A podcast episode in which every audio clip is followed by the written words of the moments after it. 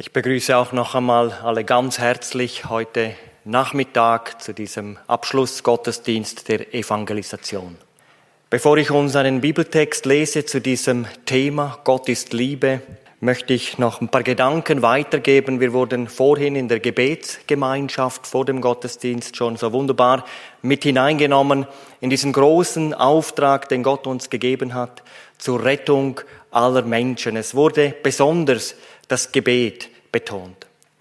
Und ich möchte auch auf eine andere Möglichkeit nochmals hinweisen, auf das Verteilen von Traktaten. Ich habe paar, ich weiß nicht wie viel hundert Traktate von dieser Schrift mitgenommen. Es ist mein persönliches Erlebnis mit der Begegnung mit Jesus Christus, wie ich zum Glauben kommen durfte. Es ist unter viel Gebet entstanden. Ich habe auch schon einige Reaktionen darauf erlebt. Ein 20-jähriger junger Mann, der im Gefängnis saß, irgendwie auf einem Weg dieses Traktat bekommen hat, sich bekehrt hat und dann geschrieben hat, dass er so dankbar ist für diese Botschaft und dass er im Gefängnis freier ist mit Jesus als draußen ohne ihn. Ich selber verteile auch immer wieder Schriften, auch andere Schriften und das war einmal in Interlaken, wir waren als Gruppe unterwegs, wir haben da gesungen. Und dann kam so ein Mann, überall tätowiert, kam der aus einer öffentlichen Toilette. Ich bin dann auf ihn hin, hinzugelaufen und habe ihm so ein Traktat angeboten und habe mich gleich gefragt, ist das was Frommes? Dann habe ich gesagt, nein, es ist etwas aus meinem Leben, wie sich mein Leben wunderbar verändert hat. Wir kamen ins Gespräch, es war am Anfang ein bisschen schwierig, und dann habe ich ihm gesagt, weißt du, Jesus Christus ist für dich am Kreuz gestorben, dass du in den Himmel kommst. Und dann sagt er zu mir, da, wirst du mich ganz sicher nie sehen. Ich habe meine Seele dem Teufel verschrieben. Und dann habe ich gesagt, das spielt gar keine Rolle. Wenn du zu Jesus kommen willst, dann muss er dich freigeben. Und irgendwie hat der Herr in diesem Gespräch die Situation wunderbar verändert. Er antwortete mir, du tust mir recht gut. Und dann haben die anderen haben ein Lied gesungen und dann habe ich ihn gefragt, da ging es auch um Gottes Liebe, habe ich ihn gefragt, wie findest du dieses Lied? Schön. Und ich habe gedacht, ich, ich höre nicht richtig. Und dann habe ich ihn gefragt, hast du eine Bibel? Nein. Möchtest du eine? Ja, gern. Und ich konnte ihm meine Bibel dann übergeben und dann habe ich ihn gefragt, du darf ich noch für dich beten? Ja. Und der Mann, der war wirklich da überall tätowiert, hatte auch so viele Piercings im Gesicht. Es hat eigentlich nicht so schön ausgesehen und doch habe ich da mit offenen Augen, habe ich angefangen zu beten und dem Herrn gedankt, dass er ihn wunderbar geschaffen hat. Und dann habe ich weiter gebetet, so ein paar Gedanken ausgesprochen und währenddem ich gebetet habe, hatte ich so eine Liebe für diesen Mann, dass ich gedacht habe, am liebsten würde ich den jetzt gerade umarmen. Und während dem Beten habe ich dann auch gedacht, ich kann das nicht machen, der wäre ja total überfordert. Aber dann, wie ich Amen sagte, hat er mich umarmt. Es war für mich ein gewaltiges Erlebnis. Jesus ist die Liebe Gottes in Aktion. Und wenn wir bereit sind, auch solche Dinge in seinem Auftrag unter Gebet weiterzugeben, dann können ganz große Dinge geschehen. Darum möchte ich euch das ans Herz legen. Lest es doch einmal in Ruhe, mal ganz durch. Vielleicht bestellst du noch ein paar, die bekommt man bei der Bruderhand, da kann man so viele bestellen, wie man möchte. Und wie wäre es, wenn jeder von euch jeden Tag unter Gebet, das muss jetzt nicht dieses Traktat sein, einfach eine Schrift mit ein paar freundlichen Worten jemand anderem weitergibt. Jeden Tag eins. Dann sind 365 im Jahr und dann sind drei Personen im Jahr, die tausend solche Traktate weitergeben. Das einfach so als Anliegen, was ich euch noch mitgeben möchte. Wer gerne auch beten möchte für den Dienst der Evangelisation, auch für uns als Familie. Ich habe auch so eine Gebetskarte, die ist hinten da beim, bei den Bänken ausgelegt, auch im unteren Teil, auch beim Ausgang. Ich bin sehr dankbar, wenn ihr auch für meinen Dienst beten möchtet. Das einfach noch ein paar Worte vor der Predigt. Ja, und alle, die über Livestream mit dabei sind, möchte ich natürlich auch ganz herzlich begrüßen und die, die im unteren Bereich auch zusammengekommen sind. Jetzt lese ich uns einen Bibeltext aus dem ersten Johannesbrief. Die Frage wurde vorhin gestellt, ja, wo steht das? Das steht im ersten Johannesbrief, Kapitel 4. Dort kommt das Wort oder die Liebe Gottes sehr oft vor, an keiner anderen Stelle in der Bibel so oft wie hier im ersten Johannesbrief, Kapitel 4. Und ich lese uns jetzt einen Auszug von Vers 8 bis Vers 16. Der Apostel Johannes, er war ein Jünger Jesu, der war drei Jahre mit Jesus unterwegs. Er hat gesehen, was Jesus getan hat. Er hat gehört, was Jesus gepredigt hat. Er war einer seiner engsten Mitarbeiter, ein Augenzeuge Jesu Christi. Und dieser Johannes, er schreibt hier, 1. Johannes 4 ab Vers 8, wer nicht liebt, der kennt Gott nicht, denn Gott ist Liebe. Darin ist erschienen die Liebe Gottes zu uns, dass Gott seinen eingeborenen Sohn gesandt hat in die Welt, damit wir durch ihn leben sollen. Darin besteht die Liebe, nicht, dass wir Gott geliebt haben, sondern dass er uns geliebt hat und gesandt seinen Sohn als Sühnung für unsere Sünden. Geliebte, hat uns Gott so geliebt, so sollen wir uns auch untereinander lieben. Niemand hat Gott jemals gesehen. Wenn wir uns untereinander lieben, so bleibt Gott in uns und seine Liebe ist vollkommen geworden in uns.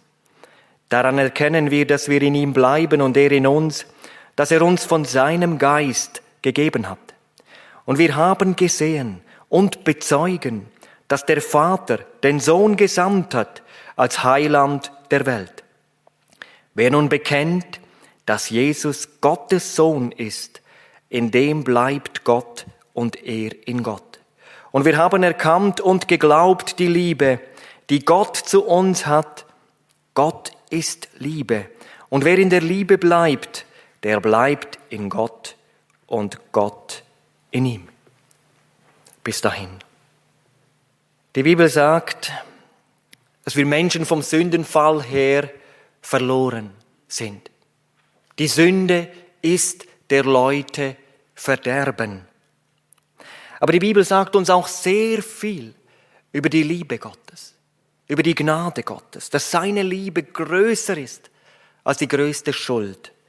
Und wenn ein Sünder zu Jesus kommt und diese Gnade annimmt, dann wird sein Leben ein neues Leben. Und wenn du heute dein Herz, dein Leben für Jesus öffnest, dann wird er deine Sünden vergeben, deine Probleme lösen, deine Lasten heben. Und wenn du noch nicht gewiss bist, dass du gerettet bist und du bist bereit, Jesus auf den Thron deines Herzens zu setzen, ihm die erste Stelle in deinem Leben zu überlassen, dann wirst du heute errettet nach Hause gehen. Gott ist Liebe. Nur drei Worte. Ich bin überzeugt, wenn in einer großen Stadt wie zum Beispiel Hannover über 100.000 Menschen an einem Tag zu Jesus kämen, wenn sie das nur glauben würden. Nur glauben. Das ist alles. Ja, was könnte Gott noch mehr tun, um unserer Welt zu zeigen, dass er sie liebt, als das, was er schon getan hat? Er sandte die heiligsten Menschen. Und man sperrte sie in Kerker, wie einen Jeremia, oder man tötete sie wie einen Johannes den Täufer. Dann sandte er seinen eigenen Sohn und man kreuzigte ihn und legte ihn in ein Grab. Aber Gott der Vater holte ihn da wieder heraus und setzte ihn auf seinen Thron. Aber auch das war ihm noch nicht genug. Er sandte den Heiligen Geist und der ist heute Nachmittag hier in unserer Mitte. Der Heilige Geist ist sozusagen der Scheinwerfer auf Jesus Christus und diese alles überragende Tatsache, Gott ist Liebe. Meine Frage an dich, weißt du eigentlich, dass ohne diese Liebe Gottes in deinem Leben dein Leben ohne den wahren Sinn bleibt und dass dieses Vakuum in deinem Herzen erst gefüllt wird, wenn du diese Liebe Gottes empfangen hast.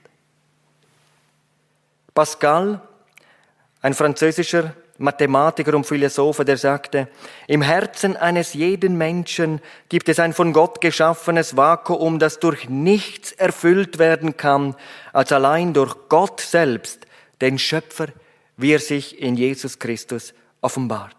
Also den Sinn im Leben haben wir es dann gefunden, wenn wir uns bewusst geöffnet haben für diese Liebe Gottes. Erst dann hört alles Suchen auf. Und das geschieht, wenn ein Mensch bewusst Jesus Christus in sein Herz aufnimmt. Wenn ein Mensch sich zu Jesus bekehrt, das heißt, wenn er seine Sünden in einem einfachen Gebet Jesus bekennt, dann vergibt ihm Jesus alle seine Sünden. 1. Johannes 1, Vers 7, das Blut Jesu reinigt uns von aller Sünde. Manch einer beschreibt das, dass eine große Last von ihm weggegangen ist. Und das Blut Jesu hat die Kraft, das schwärzeste Sündenregister schneeweiß zu machen. Die Bekehrung, das ist der erste Schritt. Aber dann tut er den zweiten Schritt, nachdem er Jesus Christus um Vergebung gebeten hat, lädt er dann Jesus Christus ein, im Glauben, in sein Leben zu kommen. Und die Bibel sagt, wer Jesus Christus aufnimmt, der wird von neuem geboren, von Gott geboren. Wer Jesus aufnimmt, nimmt den Heiligen Geist auf in sein Leben. Die Liebe Gottes wird ausgegossen in sein Herz. Römer 5, Vers 5. Noch einmal, jeder Tag ohne diese Liebe Gottes ist ein verlorener Tag. Ich habe das erst mit 29,5 Jahren erlebt. Und ich bereue keinen Tag seit dieser Entscheidung. Und ich hatte auch vorher eine Vorstellung von Liebe. Aber als ich der Liebe Gottes begegnet bin, da war mein Leben komplett verändert. Wir wollen uns mal fragen, wie sollen wir uns denn die Liebe Gottes vorstellen? Ich bin mal ins Internet gegangen, habe dort den Begriff Liebe eingegeben. Da kam ein ellenlanges Register, über 400 äh, Millionen Einträge. Aber es waren ausschließlich Einträge, ich sage es jetzt mal, die um Sex sich handeln. Aber ist das Liebe? Befriedigung der eigenen Lust? Ist das Liebe? Was meinen wir denn eigentlich, wenn wir sagen, ich liebe dich? Bei den meisten ist es doch so.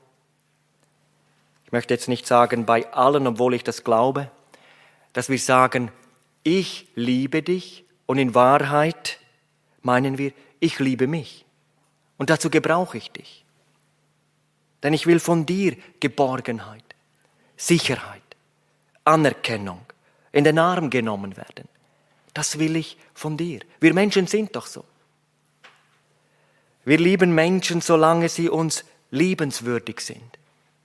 Aber kommt irgendwann mal etwas dazwischen, ist es sehr oft bei vielen Menschen mit der Liebe schnell vorbei.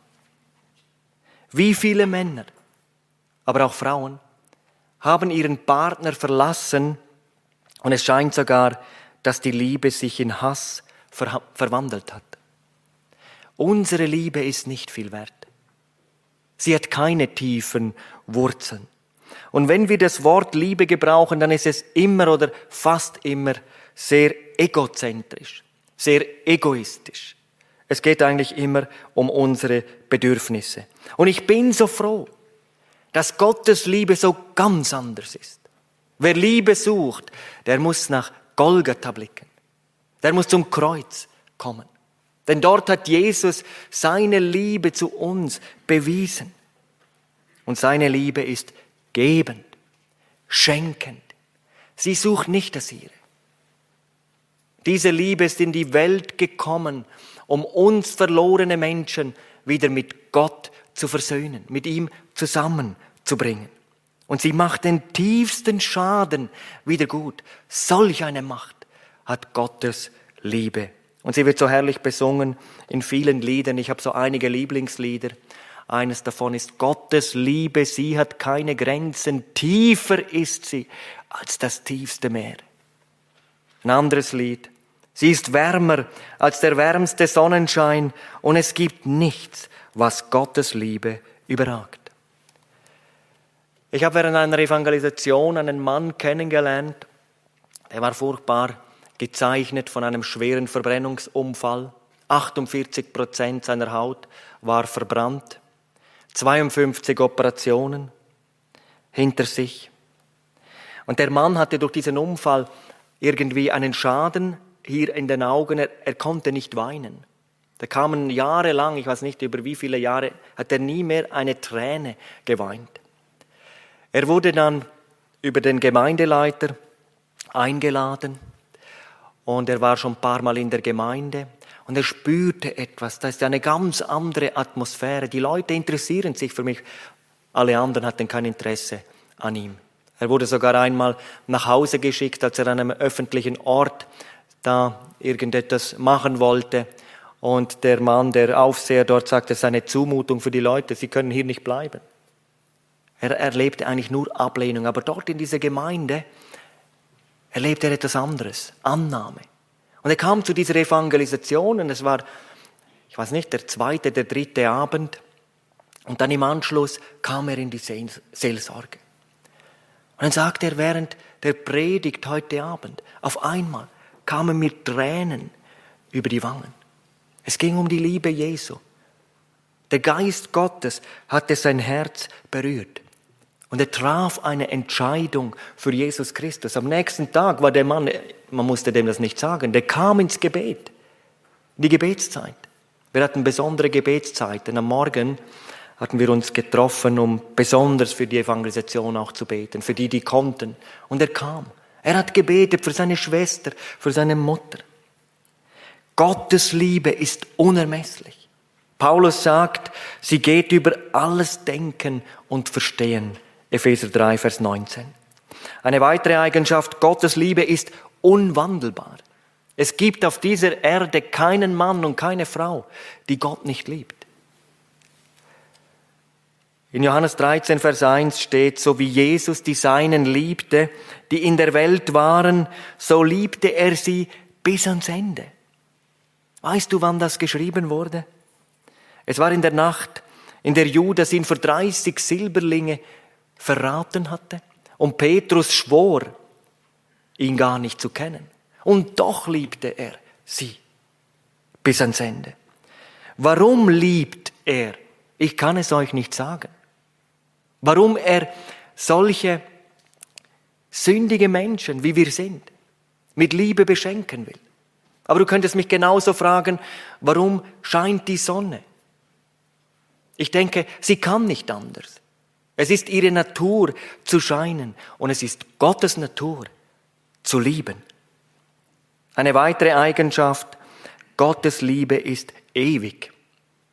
Jeremia gebraucht dieses hebräische Wort Olam. Er liebt mit einer immerwährenden Liebe. Jeremia 31, Vers 3. Man könnte es auch übersetzen mit Vorzeiten, seit jeher, unbegrenzt, unwiderruflich, andauernd. Wie können wir das nur messen? Immer da. Sie bleibt immer gleich in Intensität und Kraft. 1. Korinther 13, Vers 8. Die Liebe Gottes vergeht niemals. Niemals.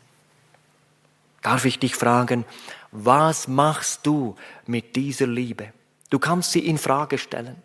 Du kannst sie ablehnen. Du kannst auch darüber spotten oder dein Herz verschließen und doppelt verriegeln. Aber du kannst auch dein Herz öffnen und diese Liebe hineinlassen. Dann wirst du von neuem geboren. Du wirst ein Kind des lebendigen Gottes und du erfährst die Liebe Gottes, die er dir schenken möchte. Jesus sagt, ich mache alles neu. Er schenkt uns einen Neuanfang, ein ganz neues Leben. Und wenn du das noch nicht erlebt hast, komm doch heute in die Seelsorge. Ich möchte dir dort einfach helfen. Vielleicht ist es gut, wenn ich ein Gebet vorsage, wie ich es damals gemacht habe, damit du dieses Gebet zu deinem eigenen Gebet machen kannst. Und dann gehen wir gemeinsam im Gebet zu Jesus. Und er wird auch dein Gebet erhören. Wir kommen zu einem wichtigen Prinzip. Gott liebt den Sünder, die Person, aber er hasst die Sünde, die Tat. Der große Evangelist Moody, er sagt es mit folgenden Worten, wenn du ein Kind hast, das die Pocken hat, dann hast du die Pocken, aber liebst dein Kind, nicht wahr? Gott hasst die Sünde mehr, als du jemals die Pocken. Aber Gott liebt den Sünder mehr, als du jemals dein Kind. Es gibt Menschen, die haben eine ganz komische Theologie. Sie behaupten, Gott liebt nur die guten Menschen, die, die ihn lieben. Das ist eine Lüge Satans. Sie behaupten, Gott liebt nicht den Sünder. Das ist eine Lüge, die weisen wir dorthin zurück, wo sie herkommt. Die Bibel sagt ganz was anderes. Römer 5, Vers 8. Gott erweist uns seine Liebe darin, dass er Christus sterben ließ, als wir noch Sünder waren. Jesus starb nicht für gute Leute. Er starb für die Verlorenen. Er starb für Sünder. Er starb für die ganze Welt. Für dich und für mich. Für alle. Es ist kein Unterschied. Den größten Fehler, den wir überhaupt machen können, ist uns zu verschließen für diese Liebe Gottes. Denn jeder Mensch lebt vom Sündenfall her, seit Geburt, getrennt von Gott. Und wenn er in seiner Sünde stirbt, dann geht er ewig verloren. In die ewige Nacht, in die ewige Verdammnis. Und dort bleibt er ewig getrennt von der ewigen Liebe Gottes. Und wenn er so in die Ewigkeit geht ohne Jesus, dann erwartet ihn nicht die Liebe Gottes, sondern der Zorn Gottes, der ewige Zorn Gottes. Und es gibt nichts Schrecklicheres. Wer an Jesus glaubt, hat ewiges Leben. Wer aber dem Sohn nicht gehorsam ist, so steht's geschrieben, wird das Leben nicht sehen, sondern der Zorn Gottes bleibt auf ihm. Wer Jesus angenommen hat, hat ewiges Leben, ist ewig gerettet. Wer Jesus nicht angenommen hat, ist ewig verloren. Stell dir das einmal vor. Da ist jemand, der ist nicht bekehrt, vielleicht ein Nachbar, vielleicht du selbst, und plötzlich stirbst du. Und gleich im nächsten Augenblick ist dir vollkommen klar, ich bin verloren. Ewig verloren. Es ist zu spät. Es gibt doch eine Ewigkeit. Ich kann nichts mehr ändern. Es ist ewig zu spät. Was für ein schreckliches Wort. Auf einen unbekehrten Menschen wartet nur Tod, Auferstehung, Gericht, ewige Verdammnis. Und dieser Zustand wird schlimmer sein als die schlimmsten irdischen Leiden. Und es gibt nicht die geringste Hoffnung, dass sich dieser Zustand überhaupt irgendwann mal ändern wird. Der Verlorene ist tatsächlich ewig verloren. Der unbekehrte Mensch ist unterwegs zur Hölle. Das müssen wir in aller Deutlichkeit sagen, weil es die Bibel sagt, weil es Jesus gesagt hat. Wir sind auf dem Pfad der Verlorenheit und zwar wegen unserer Sünde. Aber Gott will nicht den Tod des Sünders, sondern dass er sich bekehrt und lebe. Und er hat alles getan, damit jeder Mensch gerettet werden kann. Es liegt an uns, an dir. Ob du dieses Heil annimmst oder ob du es ablehnst.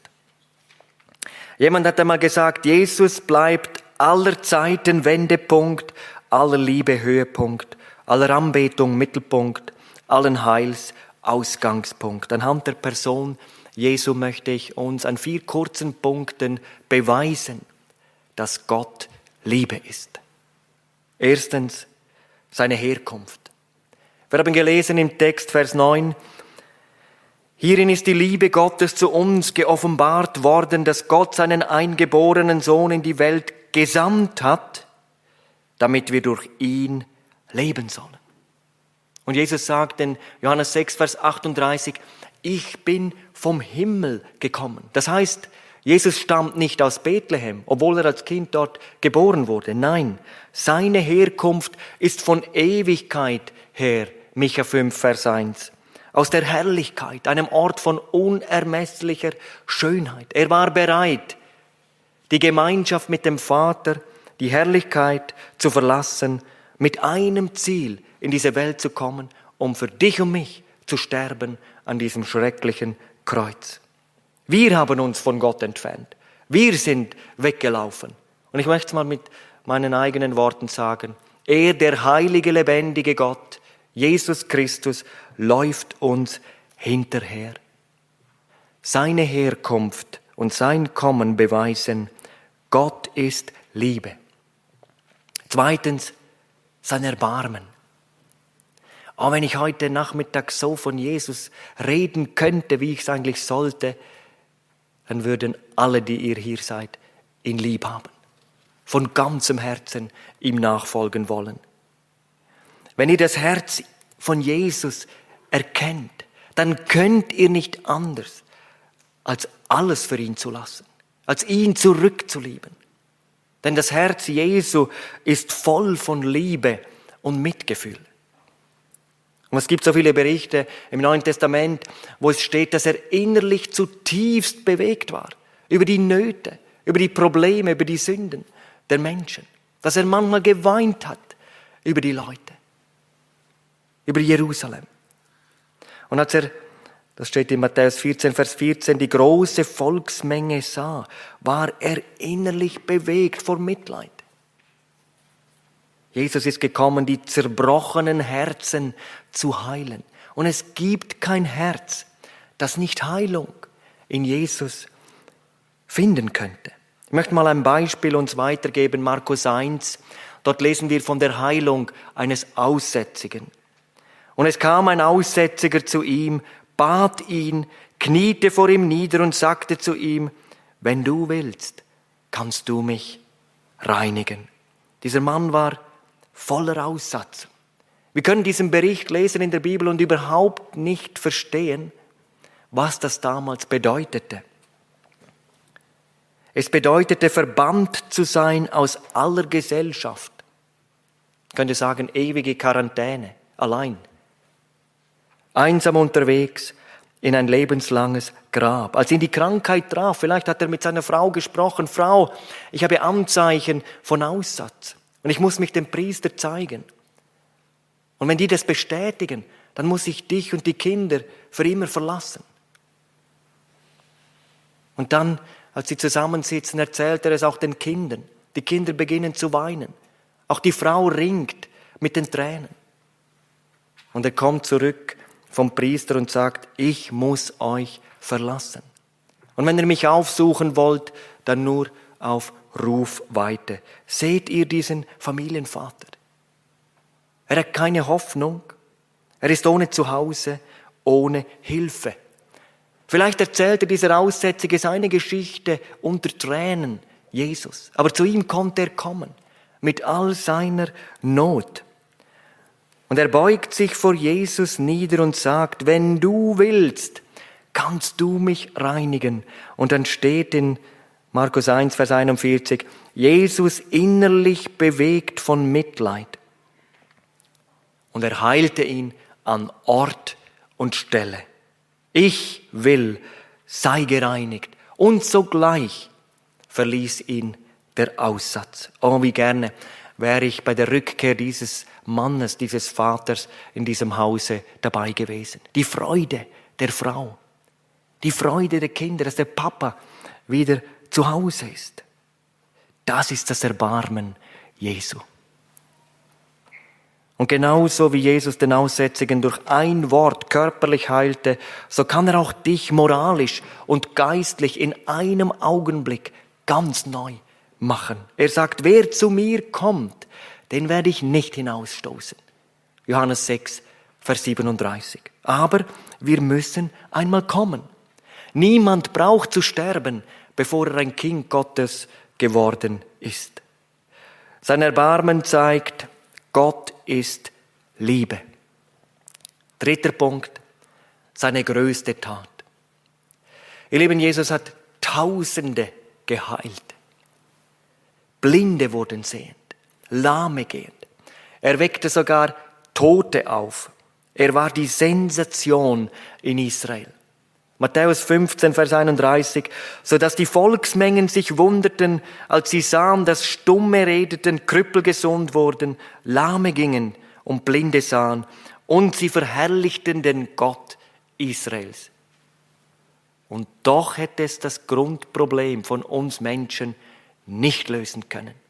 Denn unser größtes Problem ist nicht gesundheitlicher Art, sondern geistiger Art.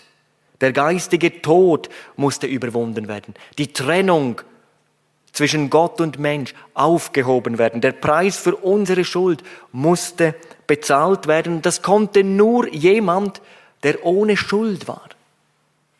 Darum gab es noch eine Tat durch Jesus vollbracht, die alle anderen Taten bei weitem überragte. Es war seine Tat am Kreuz von Golgatha, als er sein Leben als Opfer dahingab. In Jesaja 53 steht, er war durchbohrt um unserer Vergehen willen, zerschlagen um unserer Sünden willen, die Strafe lag auf ihm, auf dass wir Frieden hätten, und durch seine Wunden sind wir geheilt. Gottes größte Tat ist Golgatha. Dort hat sich Gottes Liebe am stärksten offenbart.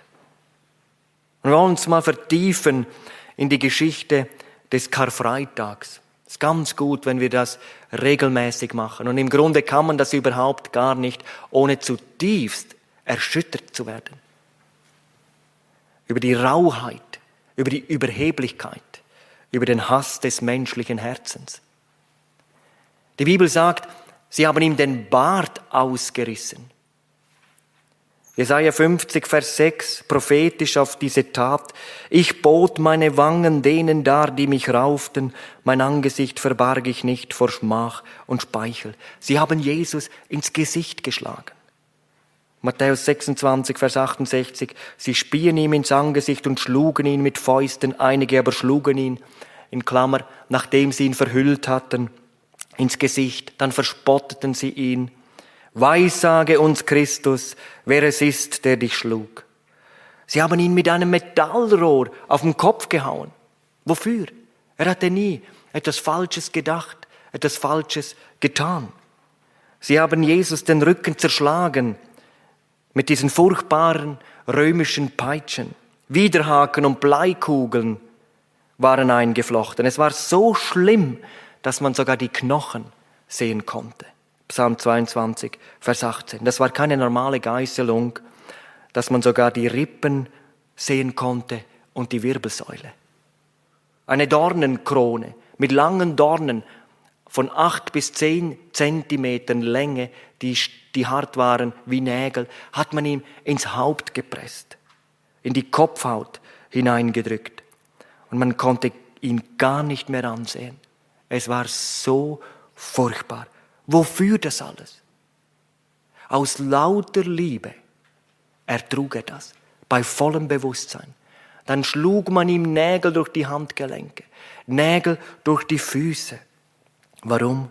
Weil wir Menschen in die Irre gegangen waren und so schlimm gesündigt hatten. Darum hat er alles aus Liebe für uns erduldet und es war die größte Tat, die je auf Erden vollbracht war. In einem Lied heißt es, dort hängt ein Mann am Kreuze und stirbt. Was hat er denn verbrochen? Was hat er denn getan?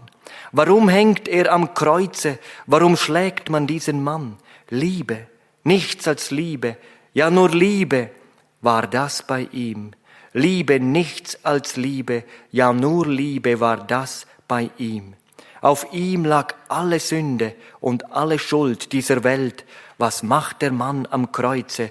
Was hat ihn so entstellt? Warum muss der Mann sterben?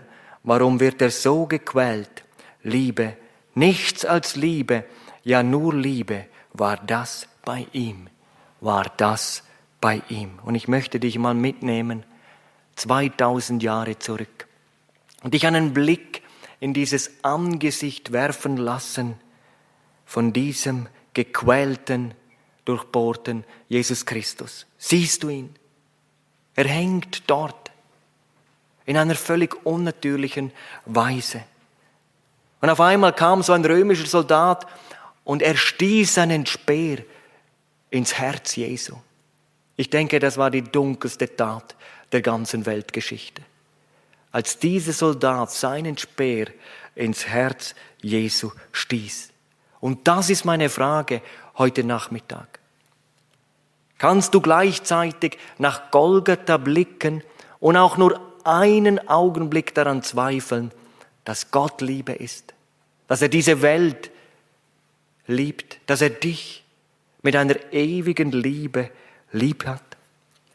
Diese Tat am Kreuz beweist, Gott ist Liebe. Wir kommen zum letzten Punkt. Sein größter Wunsch. Er möchte eine Antwort auf seine Liebe. Ich weiß nicht, ob du schon eine Antwort gegeben hast.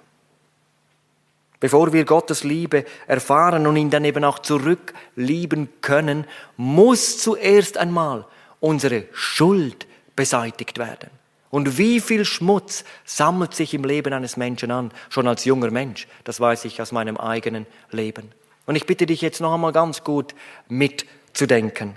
Denn ich rede jetzt einmal von deinen Lieblosigkeiten und Unversöhnlichkeiten, von deinem Stolz, von deinem Hass, Hochmut, Aberglaube, Eifersucht, Streit, Fluchen, Unreinheit in Gedanken und Worten und Werken.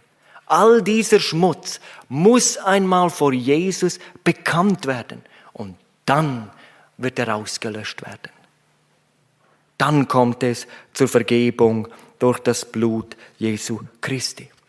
Aber Gott will uns ja nicht nur unser sündiges, verlorenes Leben vergeben, sondern Gott will uns umformen, zu einem neuen Menschen machen.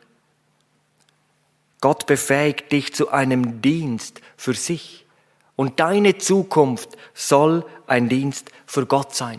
Andere sollen durch dich von dieser Liebe Gottes erfahren. Andere sollen durch dich zu Jesus finden. Das ist eigentlich das ganz Normale. Und wenn ein Mensch sich richtig bekehrt, wenn er den Heiligen Geist empfangen hat, wenn er Gottes Liebe persönlich erfahren hat, dann geschieht in den allermeisten Fällen eine Kettenreaktion, dass auch andere zum Glauben finden. Aber was muss vorher geschehen? Jesus sagt, ihr müsst von neuem geboren werden. Das ist das, was wir brauchen. Wir brauchen ein neues Herz, ein verändertes Herz, wo das Leben Gottes drin pulsiert, das in Verbindung mit dem Schöpfer steht. Wir brauchen ein neues Herz, das ausgefüllt ist mit der Liebe Gottes und uns fähig macht, diese Liebe weiterzugeben. Und das hat Jesus an diesem Kreuz möglich gemacht. Durch seine Liebe, die ausgegossen wird in unser Leben, werden wir erst fähig, den Nachbarn zu lieben, der mir manchmal so auf die Nerven gehen möchte, den Arbeitskollegen, den Mitmenschen, sogar Feinde zu lieben.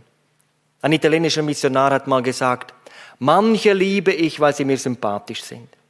Manche liebe ich mit der Hilfe des Herrn und manche kann nur der Herr lieben. Aber wenn wir Jesus in uns haben und in der Fülle haben, dann sind wir fähig. Und ich habe das manchmal so erlebt, dass ich überhaupt nichts gespürt habe von der Liebe Jesu. Aber dann in einem Gespräch oder auf einen anderen Menschen mal zugegangen bin, in diesem Gespräch, auf einmal kam das. Und ich wusste, das ist nicht meine Liebe. Es war mal bei einem Straßeneinsatz. Wir waren dort nur zu dritt an diesem Abend. Und dann war ich noch da am Vorbereiten, wir haben Kaffee und Kuchen auch angeboten und christliche Literatur. Und dann kam da so einer mit seinem Freund, ein bisschen kräftiger. Und dann hat er mir gesagt, so gib dem einen Kuchen. Und ich sagte, ja, du musst noch warten, ich bin noch nicht ganz fertig. Ja, mach mal vorwärts. Hat er richtig angefangen, da mich zu bedrängen. Jetzt gib dem mal endlich einen Kuchen. Und ich gesagt, nein, jetzt wartest du. Und ich habe früher mal Eishockey gespielt, war auch noch ein bisschen kräftiger in dieser Zeit. Und dann habe ich ihm gesagt, weißt du, früher hätte ich dir gerade eine geknallt. Aber weil ich weiß, dass Jesus dich liebt, mache ich das auch nicht mehr. Und er wurde noch wilder, als er den Namen Jesus hörte. Und dann war es auf einmal, da kam so eine Liebe für diesen Mann, habe ich ihn angeschaut und ich habe dich auch lieb. Und dann hat er umgedreht, weggelaufen. Viertelstunde später kam er und unter Tränen hat er angefangen, aus seinem Leben zu erzählen. Es war die Liebe Jesu. Und Jesus schenkt sie uns, damit wir andere beschenken können. Jetzt möchte ich ein Wort noch an die Gläubigen. Ich denke, die allermeisten, die ja hier sind, sie sind schon gläubig. Ich möchte ein Wort an euch richten. Ich denke, sie sind dabei beim Gottesdienst. Sie sind dabei in der Gebetsstunde. Aber man kann auch in einem Gottesdienst sein und das Herz ist ganz weit weg. Man denkt an ganz andere Dinge, wenn die Predigt gehalten wird, ja, was koche ich dann nachher oder wann wasche ich wieder mal mein Auto und man geht genauso, wie man gekommen ist, leer. Jesus wünscht sich nicht, dass wir ständig in Bewegung sind, sondern er wünscht sich unsere Liebe, die Liebe seiner Kinder, und das beginnt mit Stille, mit Beisammensein, mit aufeinander hören, miteinander reden. Eine Frau wünscht sich doch nicht einen Mann, der da ein tolles Auto fährt oder viel Geld nach Hause bringt. Sie wünscht sich doch die Liebe ihres Mannes. Oder ein Mann möchte doch nicht in erster Linie eine gute Köchin daheim. Das hat ja alles seine Berechtigung, ist ja auch wunderbar, wenn die Frau gut kochen kann. Aber in erster Linie wünscht er sich doch ihre Liebe. Der Herr Jesus, er wurde mal gefragt, was eigentlich das höchste Gebot ist.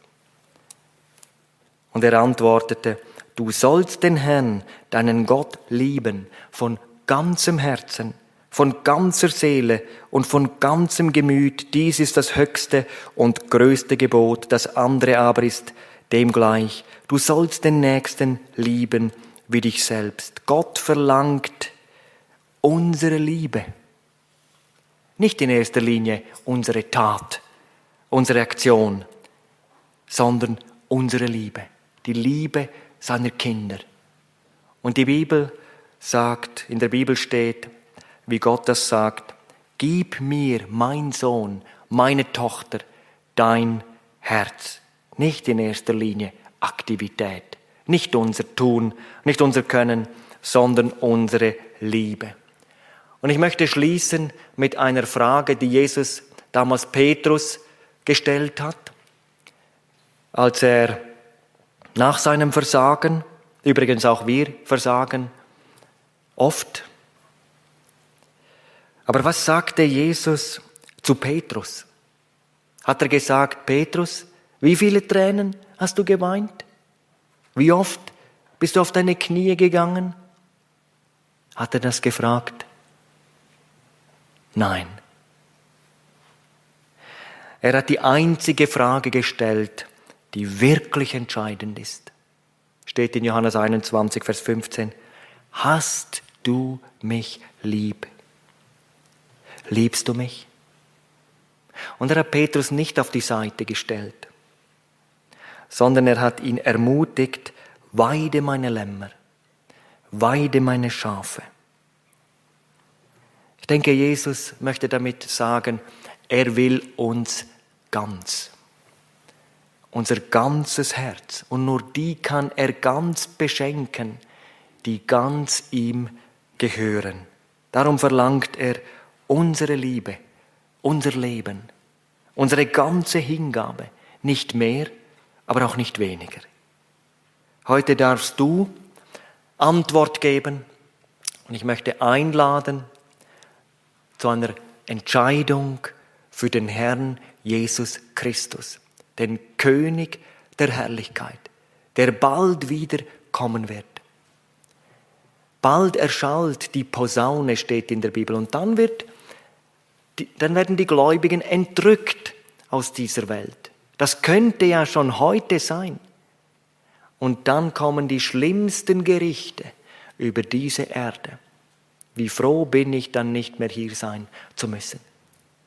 Wenn du noch nicht sicher bist, dass du gerettet bist, lass doch diesen Tag nicht enden, bevor du Jesus ganz sicher in deinem Leben weißt, dass er der Herr ist, er dich führen darf, Tag für Tag. Und er hat gute Wege für seine Leute, auch manchmal schwere Wege.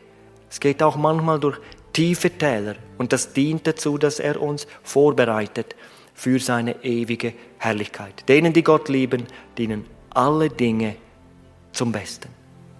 Wir beten. Ja, lieber Herr Jesus, ich danke dir für diesen Gnadentag. Danke dir für dein Kommen in diese Welt, für die größte Tat, die je vollbracht wurde, damals an diesem Kreuz. Du hast alles ertragen, bei vollem Bewusstsein, so gelitten, aber damit auch deine Liebe bewiesen. Du hast nicht nur von der Liebe Gottes geredet, gepredigt, sondern du hast sie bewiesen. Du warst bereit, unsere Schuld zu tragen und für unsere Schuld zu sterben. Und dafür danke ich dir. Aber ich danke dir auch, Herr, dass du nicht im Tod geblieben bist, sondern dass du ein lebendiger Heiland bist, dass du ein wiederkommender Herr bist und dass du gute Pläne für ein jedes hast, das dir nachfolgt. Und ich bitte dich für die, Herr, die noch nicht entschieden sind, hilf ihnen jetzt. Auch wenn der Teufel ihnen einreden will, das brauchst du nicht. Bleib so wie du bist, das wird schon gut werden.